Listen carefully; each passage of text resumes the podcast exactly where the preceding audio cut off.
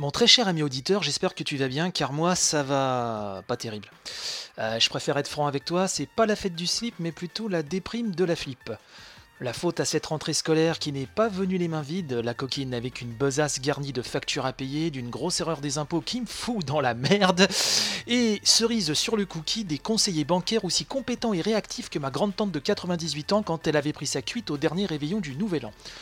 Bon, ça plus quelques soucis perso, autant dire que j'étais un peu bougon lors de cette rentrée 2017, pour ne pas dire super bougon avec une furieuse envie de botter énergiquement des fions. Et là, tu te dis tout naturellement, mais qu'est-ce que j'en ai à foutre de tes problèmes, connard? Bon, soit tu as raison, même si je suis un peu déçu car je croyais qu'on avait tissé une sorte de complicité au fil de ces billets, superbement écrit par ailleurs. Mais tu as raison, c'est un peu moche de prendre en otage cette chronique pour en faire un pathétique bureau des pleurs. Mais si je te balance comme ça ma life hein, sur un plateau, ce n'est pas pour rien, c'est surtout pour te parler de celui qui m'a rendu le sourire le temps d'une soirée.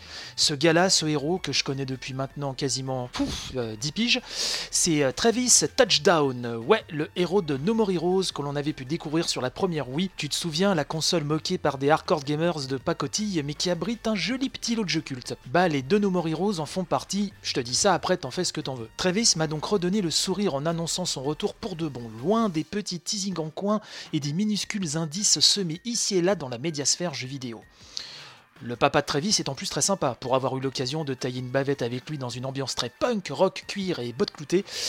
Goichi Suda, qu'il s'appelle Suda 51 pour les intimes. D'une gentillesse rare et animé par une passion rayonnante du jeu vidéo et du game design, il aime aussi les belles pépées et exige que son fils aille poser des pêches dans le gogno pour sauvegarder.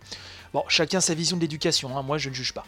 Donc Travis reviendra pour de bon en 2018 sur Nintendo Switch, sans plus de précision. Il devra cette fois-ci se rendre dans 6 jeux indés via une console intitulée Death Drive Mark II pour y faire parler son Beam Katana. On sait déjà que Hotline Miami et Shovel Knight seront de la partie. Si ce nouvel épisode s'avère aussi fou, décomplexé, nerveux et sexy que ses deux aînés, bah ça promet de grands moments. Vois-tu, c'est l'un des pouvoirs du jeu vidéo. Un personnage, une saga ou un créateur que tu apprécies peut, en l'espace d'un trailer bien fichu, même sans gameplay, te faire oublier tous tes soucis. Je suis un grand sensible et ouais, c'est comme ça. Heureux de te revoir, Travis. Passe à la maison quand tu veux, ma couille. Oh, c'est tellement beau, j'en chialerai presque, tiens. À bon entendeur,